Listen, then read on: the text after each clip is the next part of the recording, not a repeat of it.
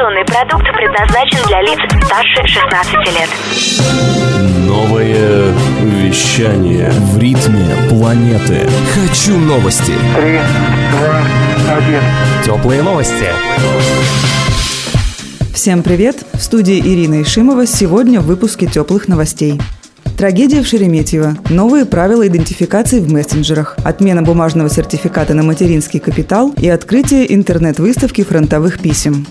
В воскресенье, 5 мая, произошла катастрофа самолета «Сухой Суперджет» компании «Аэрофлот», сообщает РИА Новости. Лайнер следовал из Москвы в Мурманск. После 28 минут полета экипаж сообщил о технической неисправности и экстренном возвращении в Шереметьево. Из-за сложных метеоусловий самолету удалось приземлиться только со второй попытки. Во время жесткой посадки при соприкосновении с землей загорелась задняя часть фюзеляжа, о чем свидетельствуют видеозаписи пассажиров рейса и очевидцев в аэропорте. В результате пожара полностью выгорела половина самолета. На борту находились 73 пассажира и 5 членов экипажа. По последним данным, в результате катастрофы погиб 41 человек. Спастись удалось лишь 37. Следственный комитет возбудил уголовное дело по части 3 статьи 263 УК РФ «Нарушение правил безопасности движения и эксплуатации воздушного транспорта, повлекшее смерть двух и более человек».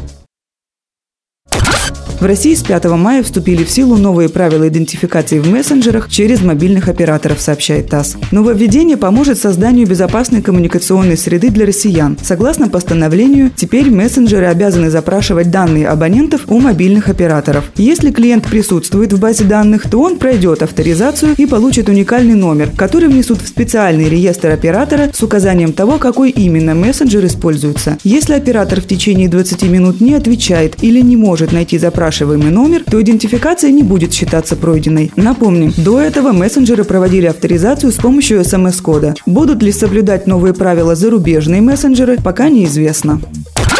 Минтруд РФ планирует отменить получение бумажного сертификата на материнский капитал, сообщает ТАСС. По мнению экспертов, именно цифровой реестр позволит вдвое ускорить процедуру оформления права на материнский капитал в течение 7 дней вместо 15. Если родители захотят получить документ, то смогут взять выписку в органах соцзащиты или МФЦ. Напомним, программа материнского капитала действует в России с 2007 года. Сертификат выдается за рождение второго или последующих детей. Программа продлена до конца 2000 2021 года.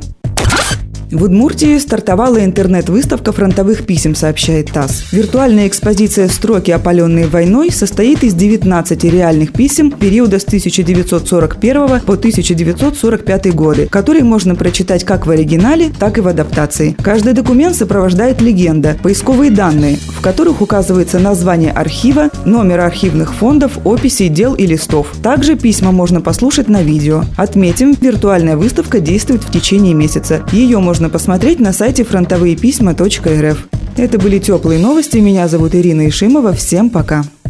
Новое вещание. Теплые новости.